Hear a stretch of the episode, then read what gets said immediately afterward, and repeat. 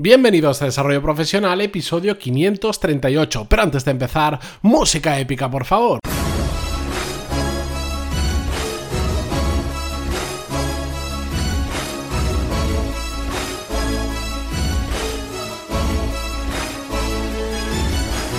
Muy buenos días a todos y bienvenidos un martes más a Desarrollo Profesional, el podcast donde hablamos sobre todas las técnicas, habilidades, estrategias y trucos necesarios para mejorar cada día en nuestro trabajo. Ya sabéis que dije hace un par de semanas que más o menos una vez a la semana íbamos a hablar sobre temas de liderazgo, un tema que me interesa mucho, que creo que se trata muy mal o con, ¿cómo decirlo?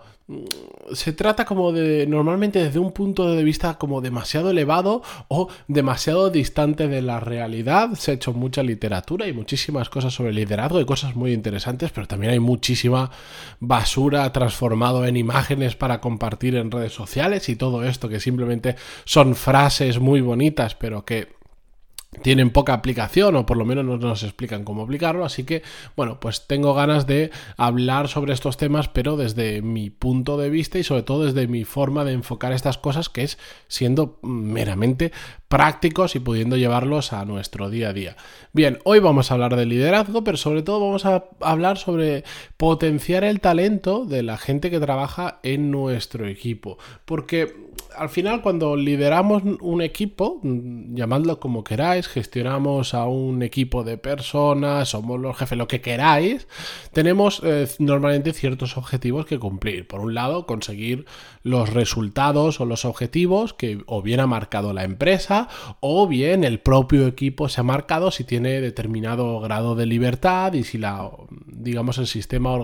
de la organización lo permite. Y por otro lado, además de conseguir esos resultados, también se trata de conseguirlos de la forma más óptima posible. Bien sea porque tardemos el menor tiempo, porque lo hagamos solo con los recursos que tenemos disponibles y no tengamos que ir fuera a buscar nuevos recursos, o bien sea sacando al final lo mejor de cada uno de los miembros del equipo. Es decir, aprovechando el talento o aprovechando el potencial de las personas que están trabajando en un proyecto determinado. Y justo en eso es en lo que nos vamos a centrar hoy. Porque Hace unos días apenas escuché una frase que me gustó muchísimo y que es sobre la que, digamos, hoy quiero reflexionar y está basado el episodio, que es que decía que a la gente realmente le encanta hacer bien su trabajo y no puedo estar absolutamente más de acuerdo y aunque es otra de esas frases súper obvias que hemos hablado en más de una ocasión, es la absoluta verdad y la absoluta realidad. Y es que pensémoslo en nosotros mismos, ya no pensemos en otros. Cuando estamos haciendo cualquier proyecto, si conseguimos hacerlo bien, nos gusta. Es que hay dos formas de hacerlo, bien o mal. Si lo hacemos bien, nos va a gustar siempre mucho más que hacerlo mal. Y esto nos pasa absolutamente a todos. Y nos genera esa sensación de realización, de haber hecho las cosas bien. Igual no son las cosas que más nos apasionan del mundo, pero solo el decir tenía que hacer esto y lo he bordado, a todos nos encanta. El problema cuál está y que es el, el punto que quería tratar hoy en profundidad, que es que hay jefes que por algún motivo que desconozco, bueno, no lo desconozco, pero que resulta muy extraño, que se empeñen en impedir que la gente haga bien su trabajo y por lo tanto eh, no consigan esa sensación de realización, no consigan que les encante lo que están haciendo, simplemente porque es imposible que lo hagan bien por todas las barreras que ponen a la gente. Es decir, hacen exactamente justo lo contrario qué es, qué es lo que tendrían que hacer realmente. Y, por ejemplo, pueden ser barreras como eh, no dejar claros cuáles son los objetivos que hay que conseguir o cómo queremos que estén hechas las cosas, que esto es un, algo muy, muy, muy habitual y que puede llevar a mucha frustración por parte de las personas que terminan ejecutando, porque al final, bueno, tú puedes trabajar mucho, puedes ponerle todo el empeño del mundo, pero resulta que no quedó claro qué era lo que había que hacer, tu parte del trabajo está bien hecha, pero igual no era exactamente lo que había que hacer, porque no lo han dejado claro y ha habido una confusión, o sí que es lo que había que hacer, pero no lo has hecho justo de la manera que eh, tu jefe lo quería, aunque tú estás contento o realizado con tu trabajo, la otra persona no lo ve exactamente igual y ahí se van generando conflictos. Básicamente es un problema normalmente por un lado, de no tener claro qué es lo que hay que hacer y por otro lado, de no saber comunicarlo correctamente a las otras personas. Hay más barreras como esta, como por ejemplo no poner los recursos adecuados para que la gente haga bien su trabajo. Y este es uno mm, también muy habitual, ejemplo típico que seguro que más de uno se siente identificado, el trabajo que necesita de tres personas para hacerse, por ejemplo, en una semana que hay que pues solo ponen a dos. ¿Qué va a pasar? ¿Puedes entregarlo probablemente en esa semana? Sí, pero vas a tener que dejarte muchas cosas por el camino y tú mismo al ejecutarlo vas a ver que, bueno, que lo consigues, llegas al final, pero no es el resultado que a ti te gustaría simplemente porque te ha faltado esa tercera persona, ese par de manos extra para hacer realmente bien tu trabajo. O, por ejemplo, también puede pasar muchas ocasiones, no es tanto eh, recursos eh, de personas, sino recursos materiales, que imagínate que te envían ahora a trabajar, te dicen tienes que ir con urgencia a, mm, no sé, pues a 500 kilómetros de donde trabajas habitualmente y por el motivo que sea, no, no ponen a nadie que te encuentre un tren, un avión, te dicen, no, coge tu coche, después te pago kilometraje cuando vuelvas y te tienes que hacer 7 horas de coche, llegas ahí, te tienes que poner a trabajar trabajar, después ni siquiera te han buscado un hotel y te lo tienes que buscar por tu cuenta, pero como llegas tarde coges cualquier cosa y ahí empieza un círculo vicioso de, de de estar mal haciendo, de estar mal situado, por decirlo de alguna manera, y que mm, ya no puedes hacer bien tu trabajo, como no has tenido esos recursos para poder descansar bien, o porque has llegado muy cansado después de conducir tanto, ya no haces el trabajo lo bien que sabes hacerlo simplemente por cansancio, entonces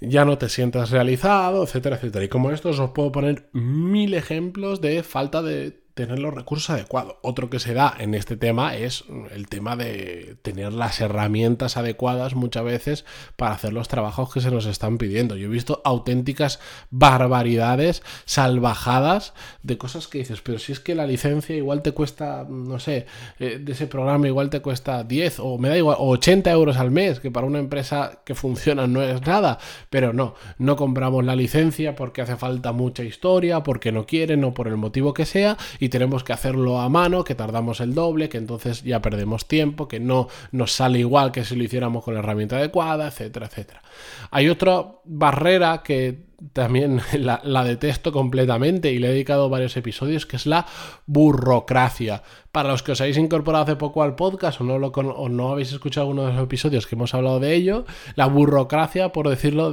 sería la, la burocracia en exceso que no aporta absolutamente nada. Hay cierta burocracia, bueno, que hay que hacer, sobre todo cuando las empresas van creciendo, van teniendo muchos departamentos y la información tiene que moverse mucho de persona en persona y es normal normal que sea así para tener determinado control, pero hay un momento en que se pasa de burocracia a burrocracia, cuando empezamos a hacer informes y rellenar hojas de Excel que no sirven absolutamente para nada.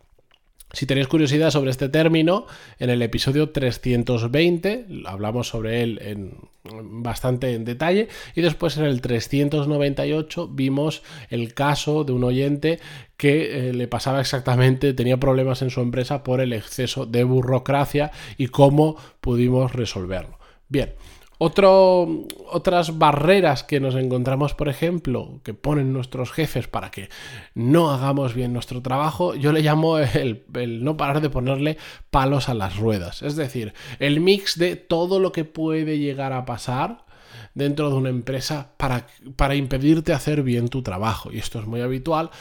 Pueden ser desde cambios constantes en un proyecto que te dicen ahora vamos a hacer esto, no, ahora vamos a hacer lo otro. Cuando lo haces dicen no, no, mejor volvemos a la anterior y así sucesivamente que al final estás mareado, llega un momento en que dices, mira, tú dime lo que tengo que hacer, yo te lo voy a hacer y después te apañas con eso porque no para de cambiármelo y yo así no puedo trabajar correctamente. O otra cosa puede ser que te estén interrumpiendo constantemente, que esto os pasará a muchos, o lo típica escena que estás trabajando en la oficina, em, llega por la mañana a las ocho y media tu jefe, abre la puerta y se le ha ocurrido una fantástica idea para cambiarlo todo y ahora de repente hay que hacerlo para hoy, no, para, para ayer, no, para antes de ayer, porque es urgente y, así es como, bueno, terminan las productividades por los suelos, los objetivos no se alcanzan o, o se hacen auténticas salvajadas ¿Qué pasa en esa situación? Bueno, pues que al final no hacemos lo que tenemos que hacer y si lo hacemos tampoco lo hacemos bien y no conseguimos ese efecto de esa frase que os decía que a la gente le encanta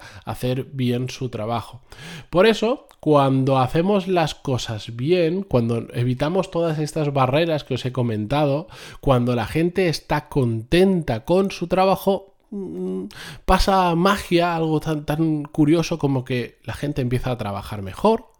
la gente rinde más porque tiene claro lo que tiene que hacer, porque está más contento y todos sabemos que ante el mismo trabajo, estando mm, contento o todo lo contrario, vamos a rendir más estando contentos. Y sobre todo la gente eh, disfruta de su trabajo, incluso aunque no sea el trabajo de su vida, no sea su gran pasión, no sea el hobby que ha convertido en su trabajo y todas esas frases maravillosas que a mucha gente nos cuenta como si fuese la única alternativa a disfrutar de nuestro trabajo. No, para nada. Igual nosotros tenemos un trabajo que no sea la pasión de nuestra vida, pero como podemos hacerlo bien y el resultado que conseguimos es bueno, estamos felices y disfrutamos de ir a trabajar porque vemos que lo que hacemos realmente da sus frutos, aunque no sea la pasión de nuestra vida. Lo que pasa es que si además de estar trabajando en algo que a priori no es nuestra, nuestro gran objetivo en la vida o no es nuestro hobby, si es que además tenemos un jefe que no para de ponernos palos en las ruedas, no para de mm, hacernos complicado nuestro trabajo, no para de hacer que, que no disfrutemos, pues es, es complicado en muchas ocasiones y lo recibo muy habitualmente Em, disfrutar de ir cada día a nuestro trabajo, porque es que nos están poniendo todas las dificultades del mundo. Pero bueno, ahí os lo dejo, sobre todo como reflexión a aquellos que tenéis gente a vuestro cargo, porque si vosotros no tenéis gente y estáis en un equipo, bueno, pues todo esto os puede dar ideas, os puede servir, pero sobre todo a quienes tenéis gente a vuestro cargo, pensad y reflexionad si la gente que está trabajando con vosotros realmente está disfrutando de, su trabajo. Y si no es así, ¿qué está pasando? Puede que nosotros seamos parte del problema. ¿Lo estamos haciendo bien para que esa gente pueda hacer bien su trabajo y por lo tanto esté disfrutando más del día a día de lo que tienen que hacer?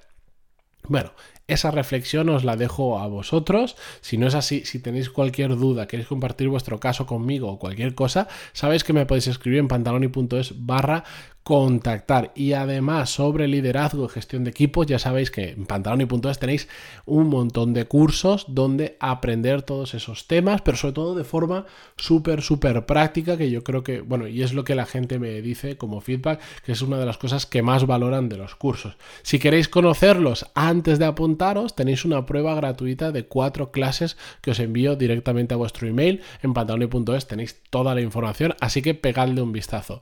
Mañana seguimos con un nuevo episodio, pero como siempre y antes de irme, muchísimas gracias por estar ahí, 538 episodios, por vuestras valoraciones de 5 estrellas en iTunes y vuestros me gusta y comentarios en iVoox o donde sea que lo escuchéis. Muchas gracias por todo y hasta mañana. Adiós.